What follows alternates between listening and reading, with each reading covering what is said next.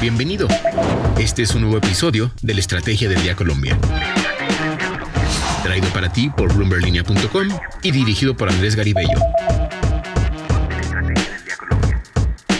Es jueves y vamos a hablar acerca del desempeño de los ahorros pensionales que administran los fondos privados y sobre las razones que afectaron su rendimiento en el primer trimestre.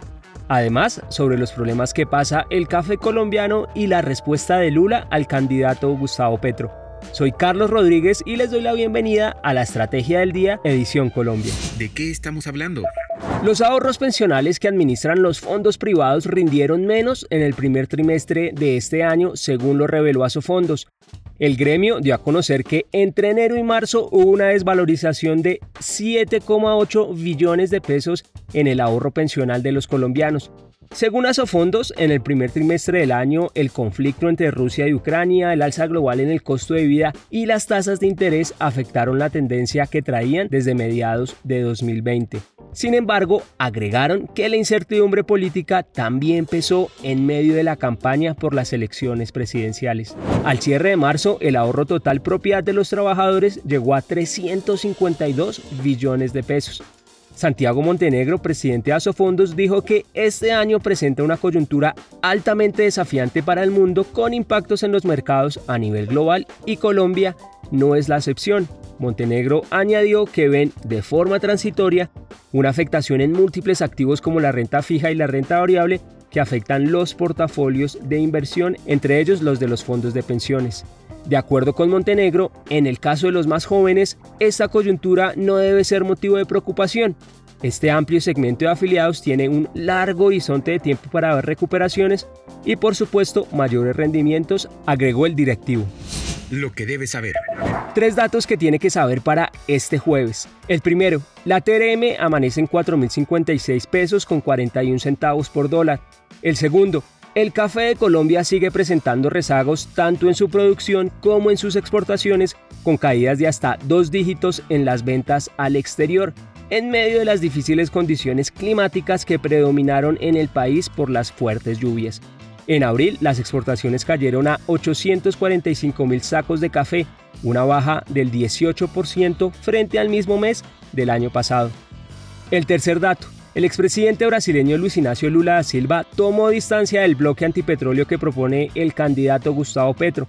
En una extensa entrevista con la revista Time, se refirió a la propuesta y respondió, mira, Petro tiene derecho a proponer lo que quiera, pero en el caso de Brasil esto no es real. Cuando se le preguntó si sería posible detener la exploración petrolera, añadió, en el caso del mundo no es real, no. Mientras no tengas energía alternativa, seguirás usando la energía que tienes. Voces Bloomberg Línea.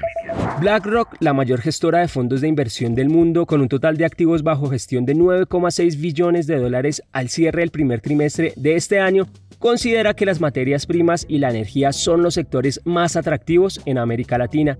Así lo dijo Axel Christensen, director de estrategia de inversión para la región, en una entrevista que tuvo con Francisco Aldaya, editor de Bloomberg Línea en Argentina. Más ligado a materias primas o energía que de alguna manera, si podemos decirlo, se benefician de un entorno de precios más altos, de mayor demanda, de, de poder eh, eh, colocar sus productos en un momento en que hay escasez de, de oferta.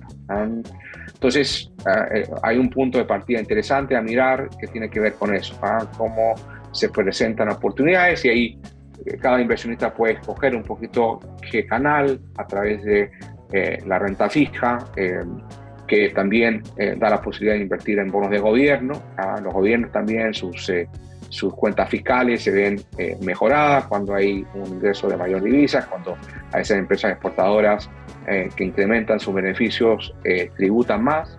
Christensen también dio su opinión sobre el manejo que el fondo le está dando a las criptomonedas. Somos un administrador fiduciario, nosotros administramos los recursos que nuestros propios clientes nos confían. Eh, es nuestro único negocio junto con, con, la gestión del riesgo de esas inversiones.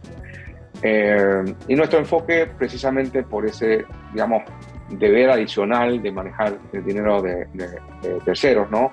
Eh, nos ha llevado a ser extremadamente cautos con respecto a eh, las criptomonedas en general. Eh, hemos ido explorando con posiciones en algunos equipos de inversión bastante reducidas, un poco para entender el, comportamiento.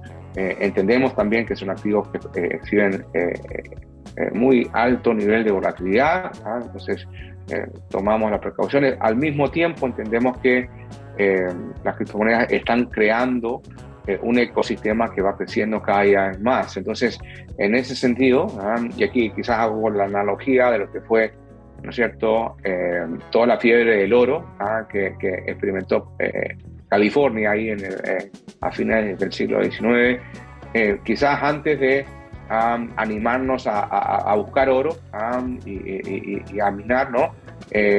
nos hemos ido concentrando en los proveedores a esos mineros. Entonces, ya hemos empezado a incursionar en, por ejemplo, algunas estrategias que miran a quienes van a proporcionar las, las palas y picotas, el equivalente ¿no? de, la fiebre del oro, del oro en cuanto al desarrollo del ecosistema de criptomonedas. Para seguir al tanto de lo que pasa en la economía, las finanzas y los negocios, los invitamos a que nos visite en bloomberglinea.com y que siga nuestras redes sociales. Regístrese a nuestra newsletter diaria Línea de Llegada para conocer el cierre de los mercados. No olvide que acá está la información independiente que une a América Latina. Los esperamos mañana. Esta fue la Estrategia del Día Colombia. Dirigido por Andrés Garibello, producido por Arturo Luna y Daniel Hernández. Que tengas buen día.